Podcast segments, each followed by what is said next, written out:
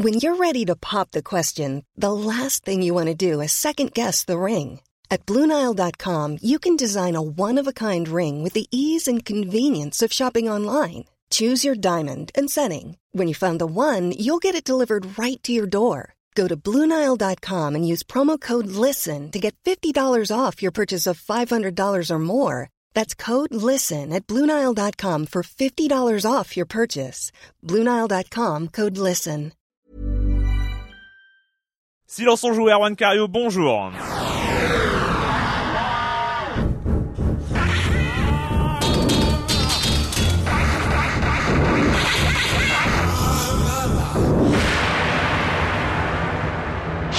Au programme cette semaine, une émission peut-être un peu plus courte que d'habitude. Oui, pas beaucoup d'actu et puis surtout une journée de mercredi très très chargée pour tout le monde.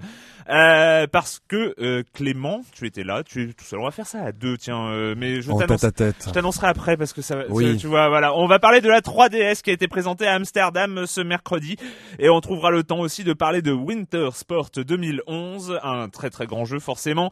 Monsieur Fall comme chaque semaine et on terminera avec une petite minute culturelle rallongée un peu spéciale. Euh, mais je commence en accueillant un de mes chroniqueurs favoris. Ouais, parce que si je le fais pas dans le rythme et tout ça, ça, ça passe pas. Euh, Clément Apap de Sens Critique. Bonjour Clément. Bonjour. Voilà, la semaine a été assez chargée. euh, Patrick y était, donc du coup il a plein, il a plein de travail aussi et il était à Amsterdam. Enfin Mm. voilà. Bref, bref. Euh, bah je, bon, on va commencer avec toi. Pas de la 3DS, mais d'une autre news. Portal. Ouais, une petite news sur Portal 2, euh, donc le jeu qu'on qu'on attend tous. Euh, en fait, il y a une double news. La première, c'est que euh, on a appris qu'il y aurait 13 000 lignes de dialogue. Donc, ce qui veut dire en gros que Portal 2 sera quand même plus scénarisé. Euh, alors après, on est loin d'un. Donc c'est voilà, c'est une petite news intéressante. Je sais Après, pas on est- combien il y avait de dialogues dans le premier, mais c'était pas 13 000. hein. Non, c'était pas 13 000. C'est clair que c'était pas 13 000. Après, il faut euh, mettre en perspective. On est loin euh, d'un jeu bavard. Euh, si on prend un RPG comme Planescape Torment, enfin le, un, mais qui était considéré Une comme, voilà, mais référence, mais considéré comme avec beaucoup de texte. Ouais. Il y avait 800 000 lignes de dialogue. Donc voilà, on est on est loin d'un, on est Ouais, loin. mais c'est quand même, mais quand même, hein, il y a, enfin 13 000. Parce qu'en fait, Oui, euh, c'est ça. Un, un- un des, un des aspects, c'est que dans Portal 2, il y aura évidemment euh, l'ordinateur principal. Mais comment il s'appelle déjà Gladys? Gladys. Et il y aura, le petit robot qui, qui est censé t'aider, qui parle beaucoup d'après ce qu'on a vu. hein. Voilà, il y aura d'autres un, un peu, voilà, exactement, ce, Mm. ce- celui qui t'accompagne, euh, qui t'accompagne dès le départ. Donc Mm. ça sera, et on sait, on sait que Portal 2 sera plus scénarisé, on sera dans l'aperture un peu, voilà, un peu cassé, un peu machiné, etc. Donc ça, c'est, donc ça c'est la, la première info. Et la seconde concernant Portal 2, qui est assez intéressante, c'est une première dans le cross-platform. Le cross-platform, c'est quand on peut jouer, par exemple, ben, en l'occurrence, sur PS3 et PC en même temps. Mm. C'est-à-dire qu'en fait, euh, là aujourd'hui, sur, sur Portal 2, un, jou- un joueur PS3 pourra jouer avec un joueur PC. C'est-à-dire qu'il y aura vraiment un, un cross-platform, et ce qui est, enfin PC ou Mac, Mm. parce que c'est Steam. Et ce qui est intéressant, c'est qu'aussi sur PS3, il y aura un compte Steam pour le jeu qui sera fourni gratuitement. C'est-à-dire que quand on, on va acheter le jeu Portal 3 sur Portal 2 pardon sur PS3, on aura aussi Portal 2 sur PC et sur Mac. C'est cool ça. Voilà, donc c'est plutôt une très bonne nouvelle. Ouais, c'est une bonne nouvelle. hein. Euh, donc voilà, donc c'est original parce que c'est la première fois à ma connaissance en tout cas qu'il y a, qu'il y a du cross-platform entre entre entre PS3 et Steam. Le com des coms de la semaine dernière, petit rectificatif de la part de Joël qui m'a envoyé un mail. Il y avait quelqu'un qui l'avait aussi euh, signalé dans, dans les commentaires euh, que c'est euh, bien Ubisoft hein, qui a développé euh, qui a développé 13, euh, Euh, mais Southend Interactive, euh, Interactive a filé un coup de main sur le portage sur GameCube à l'époque. On était en 2003, souvenez-vous. Le com des com donc beaucoup de 3DS dont on va parler tout à l'heure, mais déjà quelques remarques. Le tyran qui dit dans la liste des défauts de la 3DS, il ne faut pas oublier le zonage des jeux. Euh, à l'heure où même les consoles de salon proposent des titres dézonés, Nintendo fait un bond de 10 ans en arrière, une innovation dont on se serait bien passé. Euh, c'est vrai que là, ça va être un, ça va être un petit peu difficile. Euh, Ouais, mais on en parlera tout à l'heure. On n'a pas encore de, de, de précision euh, sur ce qui va, ce que ce que ça va donner en Europe en tout cas. D'accord. Euh. Franz, euh, Franz Bu- Frambuche, Frambuche, allez, on va l'appeler comme ça. Euh, N'étant pas loin d'être un fanboy euh, Nintendo, j'avoue être pas mal déçu par cette 3DS. Euh, le concept est loin de révolutionner le gameplay comme la Wii et surtout la DS en son temps. Euh, ensuite, le prix couplé à l'autonomie de la batterie sont vraiment une douche froide pour les gamers. Et les deux, pour lui, les deux seuls points positifs, c'est le gimmick 3D qui paraît-il vraiment exceptionnel, mais bon, et l'étonnant support des éditeurs tiers pour une machine Nintendo. Ça faisait longtemps qu'on n'avait pas vu une tripotée de titres aussi prometteurs pour une machine Nintendo. Ça fait plaisir. On, on y reviendra, mais c'est vrai qu'ils ont un gros problème Nintendo avec la 3DS, euh, c'est que c'est très difficile de comprendre ce que c'est tant qu'on l'a pas eu entre les mains. Et oui. Et Donc oui. euh, effectivement, pour reprendre ce que dit cette personne, euh, le gimmick n'est pas un gimmick en fait. D'accord, euh, ben on en reparlera. Donc lui, lui, il, il dit ce sera la 3DS, ce sera oui, mais peut-être plutôt le jour de la sortie de la 3DS Lite. Euh, et on finit avec Red. On pourrait presque tenter un parallèle entre la sortie de la 3DS et celle de l'iPhone. Dans les deux cas, un appareil blindé de défauts dans sa première version, assez refermé sur lui-même, cher et en manque d'une utilité flagrante, flagrante dans le cas de la 3DS, d'un jeu réellement innovant. Et pourtant, et pourtant, la technologie est bel et bien au rendez-vous et l'appel est viscéralement attirant dès qu'on l'a vu dans les mains d'un autre. Nintendo marche- marcherait-il stratégiquement dans les pas d'Apple? C'est une remarque assez, assez rigolote. Euh, voilà, donc c'était le com des coms de la semaine dernière, une petite musique d'introduction de 3DS.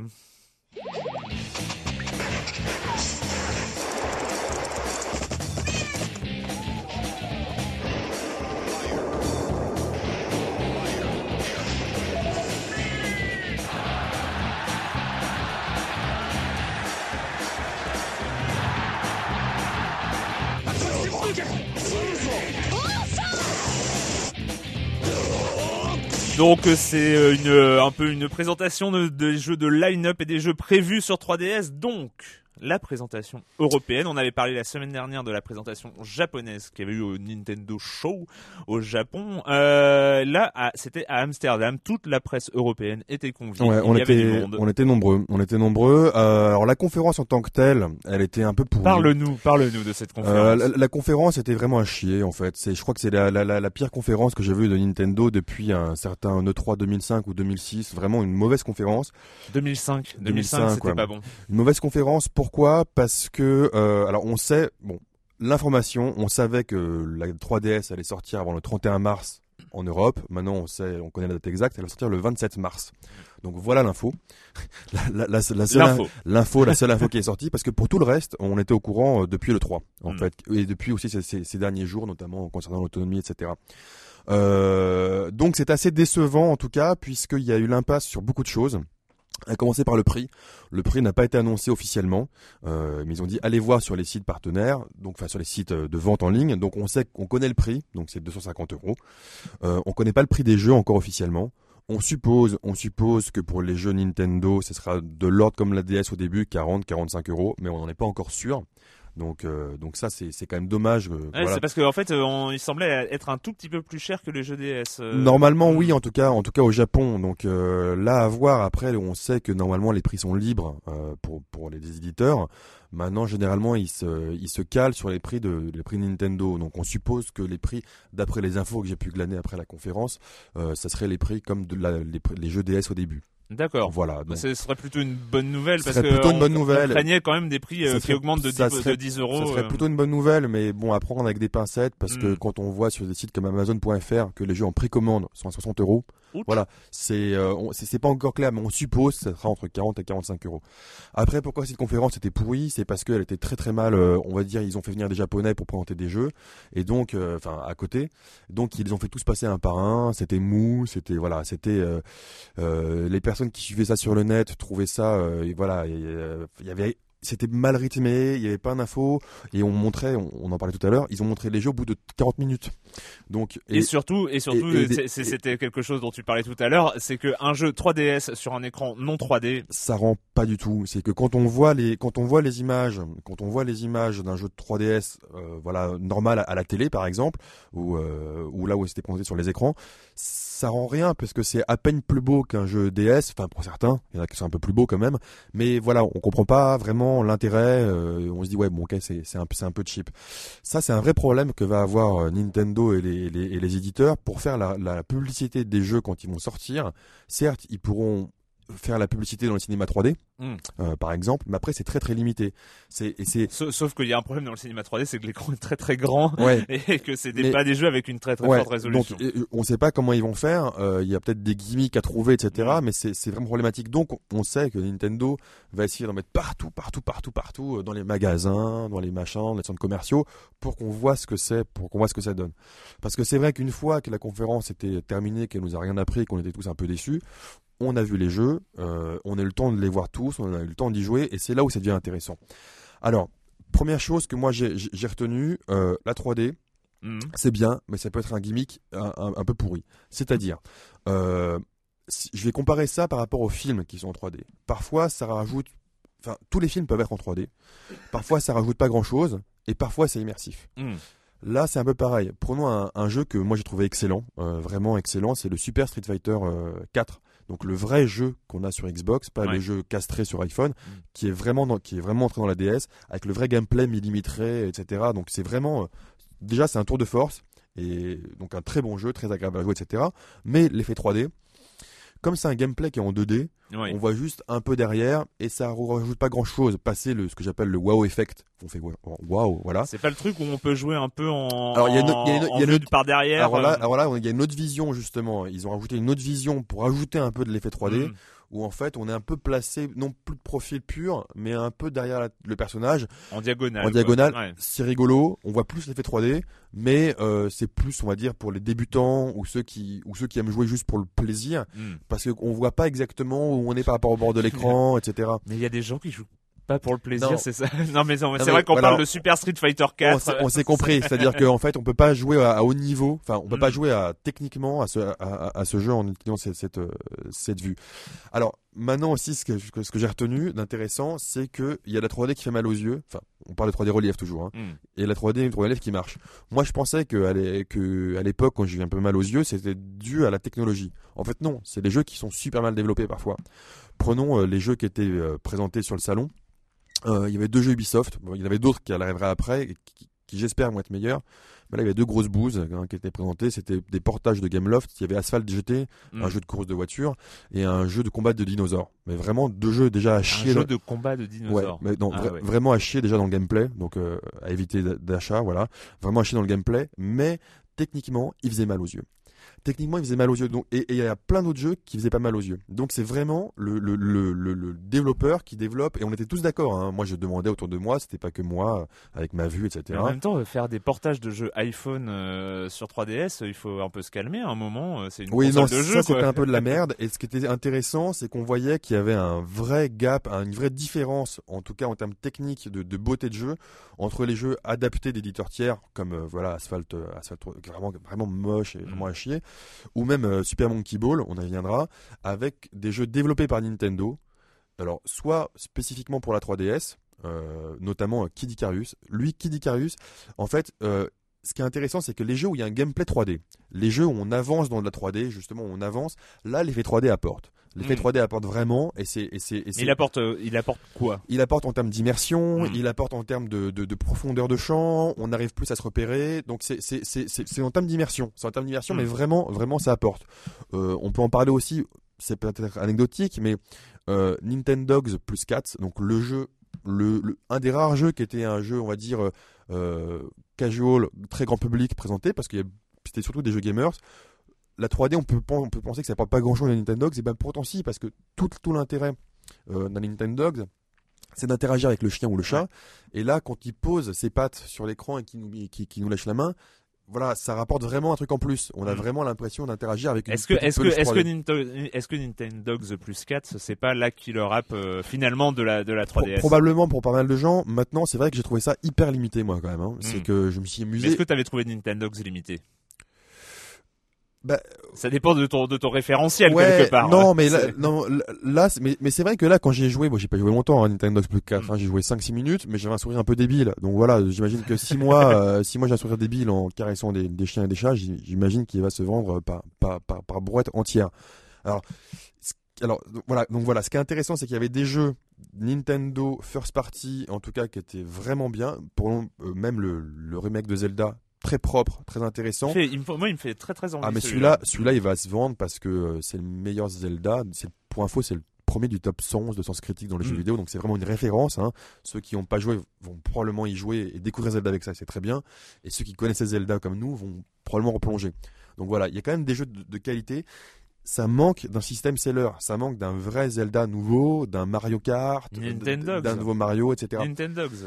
Nintendogs, il faut voir, je pense que Tu te- mais est-ce que tu te rappelles la folie Nintendogs au moment de sa sortie? Bien sûr, mais C'est-à-dire que le premier Noël Bien de sûr, Nintendogs, on trouvait plus de DS dans le commerce qu'on trouvait de Nintendogs.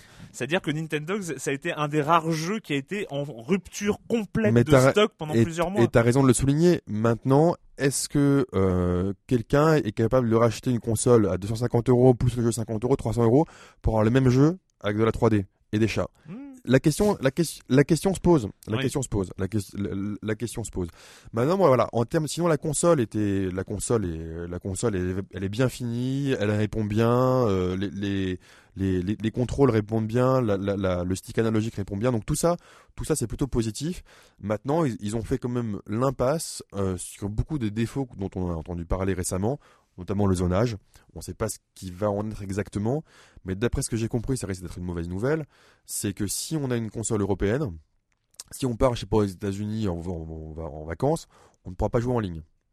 C'est que voilà, Ah, c'est du gros gros zonage. gros, c'est du gros euh, zonage. ah donc, ouais. donc ça, ça, ça sera à préciser. Donc ça, c'est, ça peut être problématique. Euh, on risque de, de- voilà, de devoir de toute façon, acheter sa console. Si on veut jouer en France, il faut, on- il faut acheter sa console en Europe, de toute façon. Euh, l'autre problème, c'est l'autonomie. On n'en a pas vraiment entendu parler. On sait que ça va être de 3 heures au minimum, c'est-à-dire que si on pousse la 3D à fond dans, dans des jeux, dans des jeux qui consomment beaucoup. Euh, et 330 de recharge. Donc ça c'est quand même euh, ça c'est problématique. On n'a pas entendu, euh, on n'a rien entendu dessus. Personne n'a tenté de nous réassurer. Voilà. Donc ça c'était quand même passé sous silence. Après aussi un fait intéressant, on s'aperçoit que la 3D est très consommatrice Hmm. de, de ressources. Prenons DOA que moi, enfin moi je vais probablement pas le prendre Mm. parce que je préfère jouer sur des bons jeux de combat sur console de salon. Mais prenons DOA, quand on joue à Dead or Alive sur euh, 3DS, si on enlevait l'effet 3D avec- parce qu'il y a le potentiomètre, il était extrêmement fluide, extrêmement fluide, bien réalisé, enfin vraiment aucun problème. Si on poussait la 3D à fond, c'était jouable, mais l'œil averti que nous on a, enfin que les joueurs ont, ça ramait plus. D'accord, oui. Voilà. On, perd, on perd en frame par On- seconde. On, perd, euh, on perd en frames par seconde sur des jeux, voilà. Maintenant, euh, les jeux Nintendo, euh, Zelda, Pilot Wings, que, que j'ai joué, qui, qui- voilà, qui est pas, Pilot Wings, qui est un jeu grand public aussi, qui est un jeu casual d'un côté. Tous ces jeux-là, on met l'effet 3D, il n'y a pas de souci. Mais donc voilà, ça, ça dépend vraiment des développeurs, et je pense que je pense qu'en fait, ça va apporter dans les tests ou les reviews qui, qui vont, qui vont arriver. Je pense qu'il faudra préciser à chaque fois, genre, est-ce que ça rame plus quand on Mm, met l'effet mm. 3D Est-ce que ça fait mal aux yeux? Prenons l'exemple de Super Monkey Ball. Super Monkey Super Ball, Monkey Ball. oui. Super Monkey Ball, une grosse chiasse. Euh, c'est- hallucinant. C'est-à-dire que Super Monkey Ball, tu mets l'effet 3D, ça te pète les yeux, t'as mal au crâne, c'est une catastrophe. D'autant plus et, et en plus, il propose deux modes classiques pour, pour diriger la boule. Soit on, on- on utilise le, le stick Mhm. classique, soit ils disent bah, bouger la bouger la En gyroscope. en hein. gyro- gyroscope. Le problème, c'est que la 3D, elle fonctionne si on ne bouge pas la, la- la console. Donc, si on commence à bouger les gyroscopes, euh, ça nous nique les yeux et on voit plus la 3D. Ah oui. Donc c'est bon, c'est- il est mal goupillé en fait euh, ce jeu. Il, Mais surtout euh, avoir la 3D qui fait mal aux yeux, ça va vite être un critère Ouais, non, euh, déterminant. ouais, ouais. quoi. Il est vraiment, vraiment, vraiment mal, goupillé. Et donc ça, c'est intéressant de voir qu'il y a des jeux clairement euh, qui font, qui sont mal développés en 3D, donc qui font mal aux yeux, et d'autres jeux où il y a, où il y a, où il y a aucun souci. L'autre problème, là vraiment, je l'ai je l'ai ressenti, c'est un problème, c'est que la 3DS, une fois qu'on a trouvé sa position euh, de jeu, parce que voilà, Mm. il faut être à, à une certaine distance et qu'on a trouvé la bonne inclinaison, là c'est c'est vraiment c'est confortable, on voit la 3D, on n'a pas mal aux yeux, etc. Mais le problème, en tout cas pour moi qui suis encore un peu enfant dans ma manière de jouer, quand je tourne dans Pilot Wings ou un truc, j'ai tendance à bouger un peu la, si je tourne à la gauche, j'ai tendance à un peu à bouger la console Eh, sur la gauche. eh, bah oui. Et, et là, et là, ça pose problème parce qu'on perd l'effet 3D ou alors on le perd pas mais ça fait mal aux yeux parce Mm. qu'effectivement on est on est on n'est Mm. pas placé bien en face et donc et donc ça picote un peu donc ça ça ça risque d'être euh, un petit un petit souci euh, d'autant plus dans certains jeux donc comme comme Kid Icarus où le contrôle par défaut t'oblige à tenir la console avec la main gauche et à te crisper un peu la main gauche et avec la main droite avec- avoir le stylet et donc là tu fatigues assez vite et en fait, au bout d'un moment, tu bouges un peu, tu vois un peu plus la 3D. Donc, ce que, ce que les journalistes avaient trouvé, c'est juste qu'ils tenaient la main, la console avec deux mains, ils utilisaient le pouce plutôt que le stylet pour viser en bas. D'accord. Mais du coup, tu perds un peu en précision. Donc, il y a tout ça, il y a tout ça qui va, voilà, il y a, globalement, moi, j'ai trouvé les jeux assez positifs. Maintenant, il y a, il y a, il y a quand même des impératifs qui sont à, pour- à la 3D, qui sont pas forcément compatibles avec un, un jeu, ce que j'appelle vraiment nomade. C'est-à-dire que si tu es dans le métro, que tu bouges un peu, etc., euh, il faut quand même être. Je dis pas qu'il faut être immobile comme une pierre, hein, je veux Mm. dire, c'est comme une statue, quoi. On n'est pas obligé d'être immobile comme une statue, mais si on bouge un peu la console, l'effet 3D part. Maintenant, pour finir, j'ai trouvé que l'effet 3D, euh, a, y a, c'est rare étaient les jeux sur lesquels l'effet 3D relief apportait vraiment un plus. Euh, y a le nouveau PES, c'était assez intéressant parce qu'il y a une nouvelle vue, etc. Donc là, on, on voyait vraiment la profondeur du jeu, etc. Mais là, la caméra était mal foutue. C'est que quand la caméra tournait, après, tu étais un peu paumé, tu savais, tu savais plus où était ton but ou ton machin. Donc, il y a pas mal de, encore de. On sent que les, les C'est un nouvel outil, mais C'est un euh, nouvel outil. Il va, il va falloir le travailler. il va Exactement, c'est un euh, nouvel outil, comme la, DS en, comme la DS en son temps. Ceux qui connaissent vraiment, genre Nintendo, forcément sur leur console, bah, ils l'exploitent très bien. Les éditeurs tiers, pour l'instant, euh, il y a certains jeux qui font mal aux yeux, les jeux Ubisoft qu'on a vus. Il y a d'autres jeux qui sont un peu. Il n'y avait euh, pas le, le, gadgets, le- etc. le professeur Layton était jouable ou pas Je l'ai pas vu moi en tout cas. Je, Mais moi, je suis assez, l'ai je suis pas assez vu. curieux, par exemple, de, de tous les trucs d'énigmes, de d'énigmes en, en 3D, où finalement, ça pourrait peut-être servir euh, au niveau de la visualisation d'une Alors, ce qui, peut être, ce- ce qui peut être super intéressant, on l'a vu, on sait que ça, ça existait sur d'autres supports, euh, c'était la, la réalité augmentée. Donc là, on pose une carte sur la table, une carte Nintendo avec un petit Mhm. point, le petit point d'interrogation de Mario. On attend, on attend un petit peu, et après, cette carte prend vie.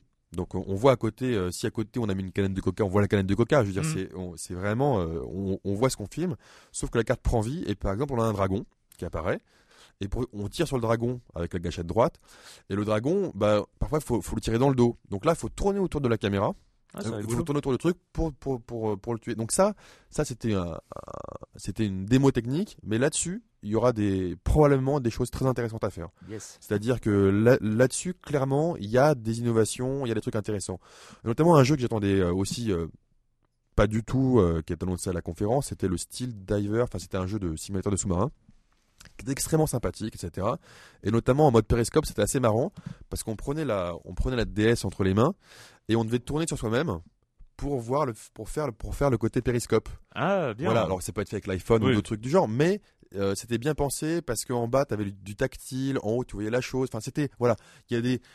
Il y a des. Pas forcément des révolutionnaires formes de jeu qui vont apparaître, mais ça, c'était assez intéressant. Donc, euh, globalement, globalement, moi, j'étais quand même content de cette console, même si ça manque de killer app. Même si le prix, on ne sait pas encore ce que ça va être. Et quand, parce que ça arrivera bientôt, ça existe déjà au Japon, quand les smartphones vont arriver en 3D avec des jeux peut-être moins puissants, mais à beaucoup moins cher, d'ici un an ou un an et demi, qu'est-ce que ça va donner? Ça, c'est la question. C'est pour ça que moi, je fais mon Nostradamus et je pense que la 3DS va vraiment marcher durant la première année. Mais je pense pas que ça sera un succès comme, euh, comme la DS. Moi, j'évite de prévoir quoi que ce soit sur Nintendo. D'expérience, ouais. euh, je sais que c'est compliqué. Euh, bah, merci Clément pour ce compte rendu formidable. Maintenant, on va passer à quelque chose de beaucoup moins intéressant.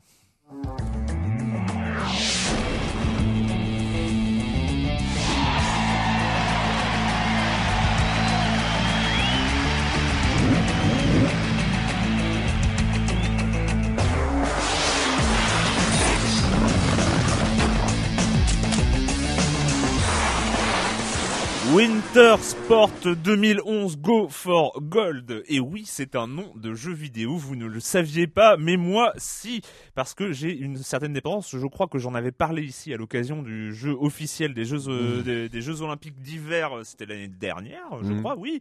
Euh, c'est que les jeux de sport d'hiver, je, je suis absolument euh, accro. J'adore, euh, j'adore les jeux de ski. euh, je sais pas, j'ai jamais été un fan de SSX parce que c'était trop fun, euh, machin. Moi, j'ai- j'aime bien l'aspect D'ailleurs, c'est euh, marrant, c'est tout récemment en fait qu'on a appris qu'il y a un C6 qui sortira. Ouais. euh, parce que c'est vrai que sur les consoles nouvelle génération, il n'y avait pas de, il y avait pas de jeu euh, de surf, etc. Mais non. Et le, le problème, c'est que il n'y a pas vraiment sur les consoles, mais depuis très très longtemps, il n'y a pas vraiment de jeu de sport de neige, de jeu de sport d'hiver en fait. Ah si, il y avait le, euh, c'était le celui dont, dont tu parlais en introduction là. Mais oui, qu'on a celui fait vraiment. des, mais, Ouais. mais c'est pas de bon. Oui, pas de bon. oui, j'ai voilà. Ouais, ouais, oublié l'adjectif, bon, pas de bon. Et donc, bon, j'ai vu arriver ce Winter Sport 2011 Go for Gold euh, d'un un peu, j'étais un peu circonspect. Bon, en même temps, il sortait sur les consoles next-gen, sur la Wii, sur version PC. Bon, bah pourquoi pas. Après, bon, produit par RTL. Bon, forcément, c'est pas hein, euh, léger doute.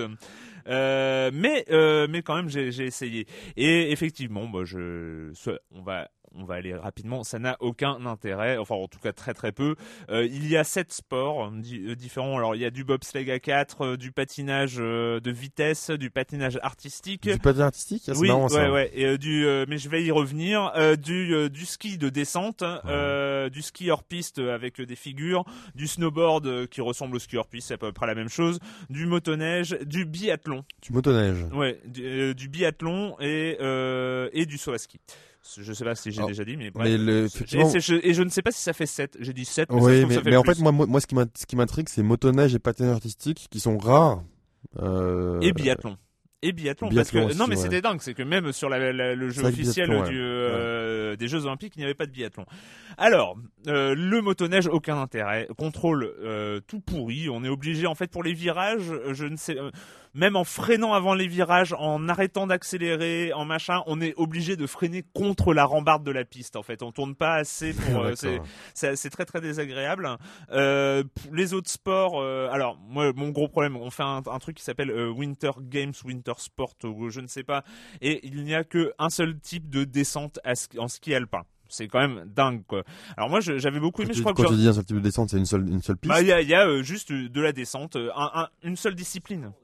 Une seule discipline. C'est euh, c'est-à-dire qu'il n'y a pas, je veux dire, en ski alpin, t'as quand même le slalom, t'as quand même le super ah oui, d'accord, oui, mais, euh, t'as quand même mais- la, la descente, Ouais, t'as les les les, ouais, euh, tu n'as que la descente, t'as- t'as pas le slalom ni. Non, non, non, non, non, t'as rien. Et euh, bah moi c'est pour ça que le dernier jeu de ski auquel j'avais que j'avais beaucoup aimé, je crois que j'en avais parlé ici, qui était un petit jeu PC qui s'appelait Alpine Racer et qui proposait vraiment beaucoup Ah de beaucoup de disciplines, c'était très intéressant. Mais qui était concentré sur le ski. Pour Qui était qui n'avait que le Mm. ski. Mais merde. Mais merde, on a euh, sur les consoles de nouvelle génération, voilà, maintenant on est à- on- tout le monde maîtrise, il faut un vrai vrai grand jeu de sport d'hiver. Est-ce que, est-ce qu'il y a, un- est-ce qu'il y a un public pour ça? C'est, la question. S'ils en sortent pas, c'est qu'il y a peut-être pas de. Mais on ne sait pas, on ne sait pas, ça fait des années, des dizaines d'années, enfin ça fait très très longtemps qu'on n'a pas eu un vrai Mm. jeu. On ne sait pas s'il y a du public pour ça. C'est ça le problème. Moi, je vais faire un cahier des charges. Il faut que je, je vais faire un cahier des charges pour un jeu, un, un jeu de sport d'hiver. Alors, il faut déjà toutes les disciplines ou en moins une grande partie des disciplines de ski alpin. Il faut des épreuves qualificatives. C'était un des gros problèmes du, euh, du, du truc des Jeux Olympiques. Ouais. Il faut différentes pistes euh, qu'on euh, qu'on puisse aller en Autriche, euh, en, en Ouais. France, en Suisse, en, tout ça pour aller à différents lieux. Il faut euh, et un vrai jeu. Un vrai jeu avec de la physique, de, Ouais. de- qu'on sente la neige quand même. C'est pas, c'est quand même pas euh, dingue de demander ça. Alors j'ai- dernier euh, dernier point. Oui et en fait voilà un jeu ambitieux sur, de, de sport d'hiver. Je, je, je le réclame à corps et à cri. Euh, dernier point quand même, le seul point positif mais qui ne vaudra pas les 60 euros que coûte ce jeu-là, c'est le patinage artistique. En tout cas le gameplay du patinage artistique. C'est un gameplay de jeu de rythme, évidemment. C'est c'est le, c'est- c'est le truc logique. Mais où les, les touches à appuyer apparaissent sur la glace, euh, en 3D, euh, vraiment sur, sur le parcours de, de la patineuse. C'est plutôt bien fait. C'est plutôt bien fait. Euh, voilà, on va pas bouder son plaisir. C'est, mais alors. Jeu de sport d'hiver, moi qui adore le ski de descente, je me retrouve à faire des épreuves de, de patinage Ouais. artistique parce que c'est le seul truc au gameplay un peu rigolo. Euh, C'est un peu limité, ouais. C'est un tout petit peu dommage. Voilà, bon, on va aller rapidement. Euh, on va passer à Monsieur Fall et sa chronique jeux de société. Monsieur Fall de TrickTrack.net. Bonjour, Monsieur Fall. Bonjour mon cher Erwan. La semaine dernière, j'ai choisi de vous parler d'un jeu énormissime. Une boîte gigantesque remplie de matériel à étaler sur une table. Des règles compliquées en veux-tu en voilà pour des heures de plaisir. Eh bien, cette semaine, pour rééquilibrer les forces telluriques des chakras de la Terre, afin de rééquilibrer la chose, que le monde aille mieux, j'ai décidé de vous parler de l'opposé du contraire tout au bout de la chaîne ludique. J'ai décidé de vous parler de Timeline, un tout petit jeu qui tient dans une toute petite boîte avec des toutes petites règles. Mais un jeu excellentissime, mon cher Erwan. Ce jeu est signé Frédéric Henry, édité par Asgard Édition. Il tient dans une toute petite boîte qui vous coûtera 12,99€. Il est prévu pour 2 à 8 joueurs à partir de 8 ans. Je vous explique la mécanique qui est ultra simplissime. Dans une boîte de timeline, mon cher Erwan, vous allez trouver des cartes et juste des cartes, rien d'autre. Ces cartes ont deux faces, c'est normal et pratique pour un jeu de cartes. Sur l'une de ces faces, vous avez le nom d'une invention ou d'un truc qui a révolutionné l'humanité. Vous allez trouver par exemple l'invention de l'agriculture, les premières peintures rupestres, vous allez trouver le moteur à explosion, la bombe atomique, la télévision, la radio, le soutien-gorge, la brosse à dents ou le dentifrice par exemple. De l'autre côté de cette carte, vous avez la date correspondant à la mise en service de ces inventions, de ces événements majeurs pour l'humanité. Bien sûr, chaque joueur va au départ avoir quatre cartes du côté du nom de l'invention et ne regardera absolument pas les dates, car vous l'aurez compris, l'astuce va être de placer ces inventions au bon endroit. On prend une carte dans la pioche au hasard qu'on pose au centre de la table. Cette fois-ci, on retourne la carte pour avoir une date de référence et la partie commence. À son tour, le joueur actif va choisir l'une de ces cartes qu'il a devant lui et va tenter de la placer euh, avant ou après la première carte de référence sans se tromper. Une fois qu'il a choisi sa position, à droite ou à gauche, il retourne la carte. Si la date est bien à la bonne position, c'est-à-dire avant ou après, il a terminé son tour, il a gagné, il passe au ça passe au joueur suivant qui lui-même va choisir l'une de ces cartes. Et là, bien sûr, maintenant, il y a deux cartes au centre de la table. Il va pouvoir la placer à gauche, à droite ou entre les deux cartes. Une fois qu'il a choisi sa place, il retourne la carte. Si la date correspond et bien à, sa place, il a terminé son tour, c'est au joueur suivant et ainsi de suite. Quand un joueur se trompe, évidemment, quand il a placé sa carte au mauvais endroit, et bien sûr, plus on avance dans la partie, plus il devient difficile de placer euh, l'une de ses cartes. Et bien, quand il se trompe, donc, il met sa carte de côté et il en pioche une autre. Et là, tout de suite, mon cher Arwan, l'œil aiguisé, l'esprit vif que vous avez a compris le but du jeu. Ça va être d'être le premier joueur à avoir placé ses cartes dans la timeline sans se tromper. C'est un, système extrêmement simple, très très très très efficace. Le truc, c'est que c'est amusant de, d'essayer de replacer des, des inventions dans, dans, le contexte. Des choses comme par exemple, euh, va-t-on placer le dentifrice avant ou après la brosse à dents? Est-ce qu'ils mettaient du dentifrice sur leurs doigts pour se, pour se brosser les dents? Ou est-ce que d'abord ils avaient une brosse à dents et ils se brossaient les dents Puis un jour, euh, deux, trois, quatre, cinq ans plus tard, ils ont inventé le dentifrice à mettre dessus pour que ce soit plus efficace. On apprend des choses comme ça. Vous me direz, oui, mais au bout d'un moment, quand on a joué euh, suffisamment, on connaît les dates par cœur. C'est vrai, c'est vrai, mon cher Arwan, mais comme même, même le rappelait l'auteur, euh, plus on perd en jouabilité, plus on gagne en connaissance. Et oui, on a de la culture, on apprend des choses, et de toute façon, les éditions Asgard ont prévu de sortir des extensions au fur et à mesure avec des thèmes différents et variés comme euh, des trucs euh, plus électroniques ou des choses euh, culturelles, etc. Donc voilà, je vous rappelle le nom du jeu, c'est Timeline, un jeu de Frédéric Henry, édité par Asgard Edition pour 2 à 8 joueurs à partir de 8 ans. Les parties durent une quinzaine de minutes, vous le trouvez aux alentours de 13 euros. Personnellement, je l'ai pratiqué avec tout un tas de types différents de jeux, des gens cultivés, des enfants, des adultes, des gens qui n'avaient rien à voir entre eux, et ça marche systématiquement, on prend plaisir comme ça en mangeant des cacahuètes au coin d'une table à placer des inventions dans une timeline. Voilà mon cher Erwan, à la semaine prochaine. À la semaine prochaine, Monsieur Fall. C'est vrai que c'est intéressant et je me posais exactement la même question. Hmm. C'est au bout d'un moment, on connaît toutes les dates. Mais en même temps, s'il y a des extensions, Trivial Poursuite, c'était pareil. Euh, c'est comme ça que je savais que Cassius Clay, tout ça. Euh, le... Enfin bon, bref. Euh, je t'en fais toujours sur cette question. Je, je ne sais pas pourquoi. bref, une minute culturelle un peu spéciale. Je n'ai pas pris les minutes culturelles envoyées par nos chers auditeurs adorés. Euh, comme ça, je me suis dit, tiens, allez, on va faire un petit truc. Euh, c'est que j'ai étudié récemment euh, la, la, une espèce de biographie d'un jeu vidéo un peu particulier que vous allez reconnaître. Et je te poserai des questions au fur et à mesure. Enfin voilà. Mais déjà, la question c'est qui est rond, jaune, se balade dans un labyrinthe et mange des fantômes? J'ai envie de dire Pac-Man, mais, mais, mais, mais, mais j'ai peur des pièges maintenant.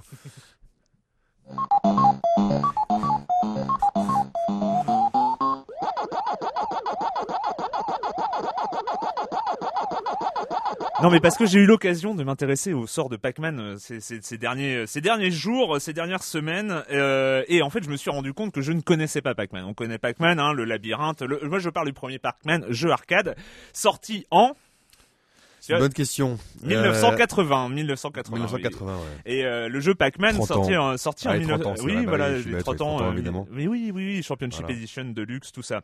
Et donc euh, Pac-Man est l'œuvre d'un d'un jeune homme à l'époque embauché embauché par Namco. Hein, donc c'est un, un, titre de Namco. Le jeune homme s'appelle Toru Iwatani, qui donc a 25 ans à l'époque où il doit développer Pac-Man. Il met quand même pour l'époque, c'est un record. Il met un an et demi, 17 mois pour être exact, C'était beaucoup, à, à développer Ouais. un, un jeu vidéo et son jeu vidéo. Autre caractéristique de ce cher monsieur Iwatani, c'est que il était euh, une brêle en électronique et en informatique. Il était pas bon. Alors qu'à l'époque, finalement, ceux qui créaient les jeux, c'était les techniciens, c'était les informa- enfin les, les ancêtres des informaticiens. Et pro- la programmation était plus une programmation électronique, même si le microprocesseur avait commencé à arriver. Et, euh, et donc c'est un des premiers à s'entourer d'une équipe. C'est-à-dire il avait un, un programmeur, il avait des électroniciens, il avait des ingénieurs autour de lui. Et donc pendant un an et demi, il travaille, euh, il travaille petit à petit sur son concept. Mais il, disons que c'est un des premiers, peut-être le premier euh, vrai game designer en fait. Mm. Il y en a eu un autre qui arrive de euh, pas le pas plus qu'un an plus tard, qui s'appelle Shigeru Miyamoto, qui est un peu, pareil, hein, qui, Ouais. euh, qui est un peu sur sur le même point. Qu'est-ce que bon il y a la référence, l'anecdote qu'on avait déjà passée en minute culturelle et qui est depuis très très connue parce que c'est arrivé dans, dans Scott Pilgrim. Puckman. Puckman, mais oui, pourquoi Puckman? Mais on l'avait déjà dit. Et puis Scott Puckman. Pilgrim, euh, voilà, parce que euh, aux États-Unis, parce que oui, Pac-Man était un jeu qui n'a pas très très bien, enfin, il a marché raisonnablement au Japon, mais il n'a pas très très bien marché. En fait, là où il a cartonné, c'est quand il a été racheté par Midway très très vite, hein, très très vite, moins de six mois plus tard, euh, après sa sortie japonaise, il débarque, euh, il débarque aux États-Unis, et, euh, et c'est là où Midway a cartonné. En fait, c'est vraiment aux États-Unis où où ça a cartonné. Mhm. Il a été vendu à plus de 350 000 exemplaires. 350 000 bornes en version, alors plusieurs versions, mais les, les deux plus connues, c'est les versions classiques, bornes d'arcade verticale, et les versions cocktail. Donc euh, ça, c'est une, une des versions. Moi, je me rappelle quand j'étais gamin, j'allais au, euh, au self, oui, avec ma mère euh, régulièrement deux fois par mois, elle nous amenait au self. Et en fait, il y avait un petit, un petit bar et il y avait une version de, de Pac-Man et une version de Space Invader en version cocktail. C'est-à-dire, tu as une table basse avec euh, une plaque en verre et le jeu est, est- D'accord. est sous et- la table basse. table basse. Et les contrôles sont un peu en dessous. C'est très très drôle. Je- et je me souviens même pas si j'avais joué en fait, mais j'adorais regarder les jeux à ouais. l'époque. C'était très drôle. Bref, 350 000, c'est le record absolu. C'est le record absolu de la de- des bornes d'arcade. Il y en a, il y a pas une qui a en, eu- qui a ouais. vendu C'est vrai plus. que c'est énorme, hein, quand même. Au niveau du gameplay, au niveau du gameplay, Pac-Man est assez formidable. Comment s'appellent les fantômes? En fait, ils ont des. Ils ont des noms de code, euh, des, des, des pseudos, quoi. Ah, ils ont des noms. Willy, euh, Non, et alors, Bob. euh, Alors il s'agit de Blinky, Pinky, Inky et Ah, Clyde. Et oui, Blinky, Pinky, Inky et Clyde. Et chose impressionnante à- à- pour l'époque, c'est que est-ce qu'ils sont différents chacun? Je pense qu'ils n'ont pas les mêmes patterns de. Exactement, de exactement. déplacement. Euh, chaque fantôme a sa propre personnalité. Alors euh, Blinky c'est le rouge par exemple, c'est le, le, le, le plus. En fait c'est le chasseur.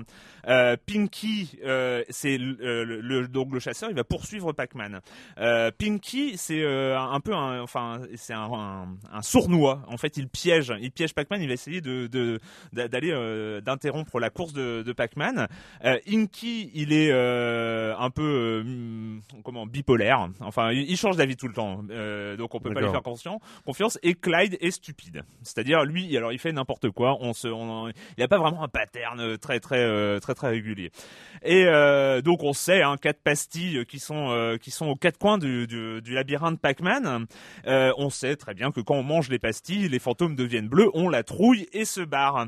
Mais que se passe-t-il au niveau 19 On n'y est jamais arrivé. Hein. Toi et moi, on n'y est Oh, jamais gars, arrivé ouais, au niveau. Pac-Man, hein, au niveau 19 de Pac-Man. Mais que se passe-t-il à ton avis au niveau 19 de Pac-Man Les fantômes se rebiffent. eh bien presque, c'est que en fait à chaque niveau la- le temps où les fantômes sont euh, ont peur diminue. Ah, d'accord. Et au Ah, niveau, ouais. à partir du niveau 19, il n'est plus possible de manger les fantômes.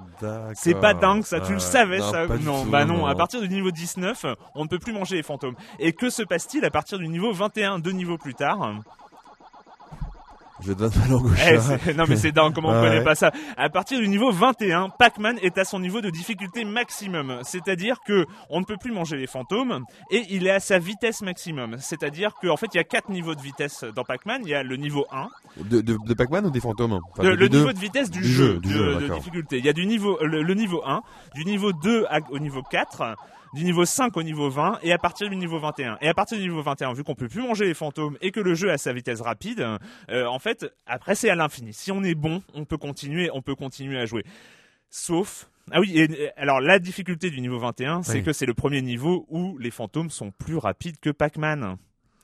Ah oui, donc il te rattrape quoi. Et donc il te rattrape. Alors tu peux jouer, tu peux jouer avec ça, c'est-à-dire que en fait il y a des, par- des particularités. C'est là où il faut connaître les patterns des fantômes euh, par cœur. Il y a des zones, par exemple, il y a, il y, a, il y a deux zones dans le jeu où on sait que les fantômes ne peuvent pas aller vers le haut. C'est juste au-dessus et juste en dessous leur euh, leur maison, la maison des fantômes. Ouais. Ils, ils peuvent plus, ils peuvent pas prendre la direction du haut.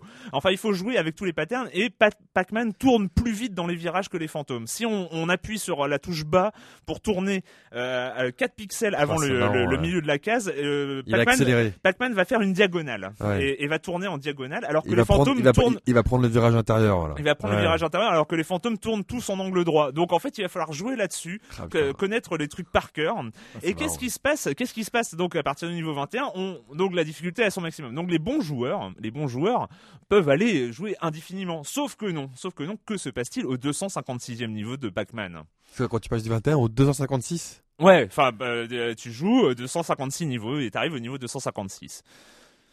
Eh bien, en fait, il y avait un bug de conception. Et euh, le bug de conception au niveau 256, ça s'appelle le split screen, c'est-à-dire quand tu arrives au niveau 256, il n'y a plus que la moitié du labyrinthe. L'autre moitié est remplie de signes cabalistiques, euh, informatiques à- la con. Un Et bug. tu ne peux plus, tu ne peux plus jouer, euh, sauf que, sauf que, évidemment, il y a un score absolu dans Pac-Man. Le score absolu dans Pac-Man, c'est quoi? C'est en fait jusqu'au niveau 19, à chaque pastille que tu manges, tu dois bouffer les quatre fantômes parce qu'il y a un score euh, machin. Donc en fait, euh, il y, a, il y a un score absolu de Pac-Man. Et en fait, le score absolu de Pac-Man a été euh, très vite atteint, je crois en 1983. Là, j'ai pas la date exacte, excusez-moi, euh, par euh, par Billy Mitchell, qu'on connaît bien pour être le King of Kong. Hein. C'était le premier, euh, le- le- le- excellent documentaire. Excellent euh, documentaire, King of ça a été Kong, le premier à atteindre le score, abs- le score absolu de 3 333 360 points. Et pour l'atteindre, en fait, il fallait manger, avoir toutes ses vies, évidemment, arriver au split screen au niveau 256, manger tous les, tous les points et manger les 9 points cachés qui existaient dans la partie buggée de l'écran. Il fallait savoir, oh, Yes. il Ah, y avait c'est bon, 9 ça. petits points cachés dans la partie euh, buggée de l'écran et il fallait se balader, euh, se balader là-dessus. Pour les choper. Bref, Ah, euh, et bon, Pac-Man a fait, a, a été plein de choses nouvelles. Ça a été le- la première mascotte, le premier héros. Déjà, Mm. ça a été la première mascotte, et c'est la première fois où une mascotte de jeu vidéo, évidemment, a été repris à l'extérieur. La série Pac-Man, hein, qui a été tournée en 1982, la série des dessins animés, 42 épisodes de deux saisons. Et euh, autre fait euh, noto, enfin notoire de Pac-Man, c'est en 1983 sort la version Pac-Man de euh, sur Atari 2600. C'est très très attendu, très très attendu. Vous imaginez l'Atari 2600, tout le monde avait un Atari 2600 vendu à 30 millions d'exemplaires, l'Atari 2600. Et en fait, euh, donc très attendu, Pac-Man devient du jour au lendemain le plus gros- le, le jeu le plus vendu sur l'Atari 2600, 7 millions d'exemplaires. Sauf sauf que c'était une pure bouse. C'était le pire portage du monde, quoi. Euh, en fait, la légende dit que le concepteur chez, chez Atari n'aimait pas Pac-Man. Donc, en fait, il, il s'en foutait. Donc, il a fait. Et sauf que ça s'est très bien vendu. Mais Atari a eu des retours, des retours clientèle Énorme. monstrueux. Et en fait, c'est avec E.T. l'extraterrestre, autre jeu tout pourri sorti en 1980, fin, fin 1982 par Atari. Pac-Man et E.T. sont considérés comme étant les responsables du grand crack du jeu vidéo qui a atterri en 1983. Ouais. Voilà, c'était la petite histoire. Parce que- euh, J'ai une question. euh, oui, Hervé.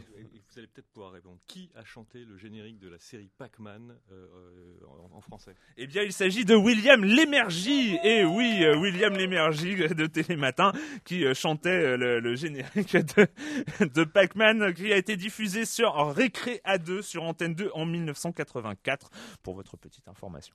Voilà, c'était les petites histoires de Pac-Man. Euh, bah, bon, c'était Une bien. culturelle très intéressante. Ouais, J'espère. Euh, on a fini cette semaine avec les jeux vidéo et la question rituelle. Non, tu ne vas pas y couper. Et quand tu joues pas, tu ne fais quoi? Qu'est-ce que j'ai fait? Euh, Bah là, en fait, moi, je m'étais arrêté dans la sais- dans la série Walking Dead, adaptée du comics, euh, parce que je voulais avancer le comics. Et euh, donc là, j'ai repris le comics et je l'ai avancé. Et de plus j'avance, plus je me prends des claques après claques. Mais euh, c'est c'est une que ça série fait longtemps. Il faut que hallucinante. je me remette à jour. C'est J'ai beaucoup, beaucoup de c'est un retard. comics hallucinant euh, qui ose des choses, qui est tellement âpre dans sa manière de d'aborder le- la chose. C'est vraiment qu'est-ce que qu'est-ce que devient l'homme, qu'est-ce que devient l'homme. euh, donc c'est pas juste sur les zombies, on tue les zombies, c'est qu'est-ce que devient l'homme dans un monde effectivement où tous les repères disparaissent. Mm. Et euh, ils osent des choses, ils osent des choses. euh, donc je vais pas spoiler, je vais Mm. pas gâcher le truc, mais ils osent des choses. Je vois pas comment la série euh, grand public quand même machin peut arriver au, au quart du dixième de, de, de ce qu'ils osent euh, dans le comics. Donc Donc essayez-le, Walking Dead, hein, mais maintenant il est traduit en français et assez loin, donc essayez. Aucune excuse. Aucune excuse. Excellent comics. Bah moi aussi. Alors j'avais parlé de, de, de mon achat assez massif de comics euh, cet hiver, euh, en tout cas période de Noël. Euh, j'avais acheté un comics de Warren Ellis, scénarisé par Warren Ellis, qui s'appelle Red. Euh, qui a été donc adapté au cinéma très récemment avec Bruce Willis. Le comics assez formidable et très exercice de style. C'est un exercice de style, un, un agent, un assassin de la CIA retraité, bah, qui reprend un peu malgré lui euh, du service parce qu'il se retrouve être la cible lui-même d'assassin euh, envoyé par la CIA. Donc bon, je ne vais pas. Mais c'est un exercice de style. C'est quoi C'est un tome, deux ah, c'est un- tomes C'est un tome, c'est très très cool. ouais. C'est très très court. Et alors, j'ai vu le film. Eh non mais c'est n'importe quoi. C'est n'importe quoi. C'est c'est c'est une- euh, aucun intérêt. Le film est une bouse, mais, la- mais le comics c'est bon. Le comics, tu, tu conseilles? Le comics, je conseille, mais c'est très court. C'est un exercice de style, le comics. ouais. C'est- très, très, hyper violent, euh, très, très intéressant. Enfin, c'est juste un exercice de style. Mais, euh, mais le, le film en a fait quelque chose de très, très grand public, action, euh, machin, enfin, assassin, vieux. Enfin, ça, Mm. et ça rappelle un peu, mais là, pour le coup, c'est un, un peu l'é- l'échec, c'est c'est cette adaptation de, ah, je n'avais pas, réussi à, à retrouver. D'un jeu Non, de. C'est horrible. Euh, de, de ce truc euh, de Mark Millar, euh, mais euh, euh, de Wanted, voilà. Euh, C'est-à-dire qu'en fait, Wanted, le film, on avait l'impression qu'ils avaient s'étaient basés sur les quatre premières pages du comics, et là, c'est un peu le cas aussi. D'accord, et après ils ont fait leur. euh, Sauf que Wanted était marrant et pas raide. Bref, c'est fini pour les jeux vidéo. On se retrouve très bientôt sur Libé Labo.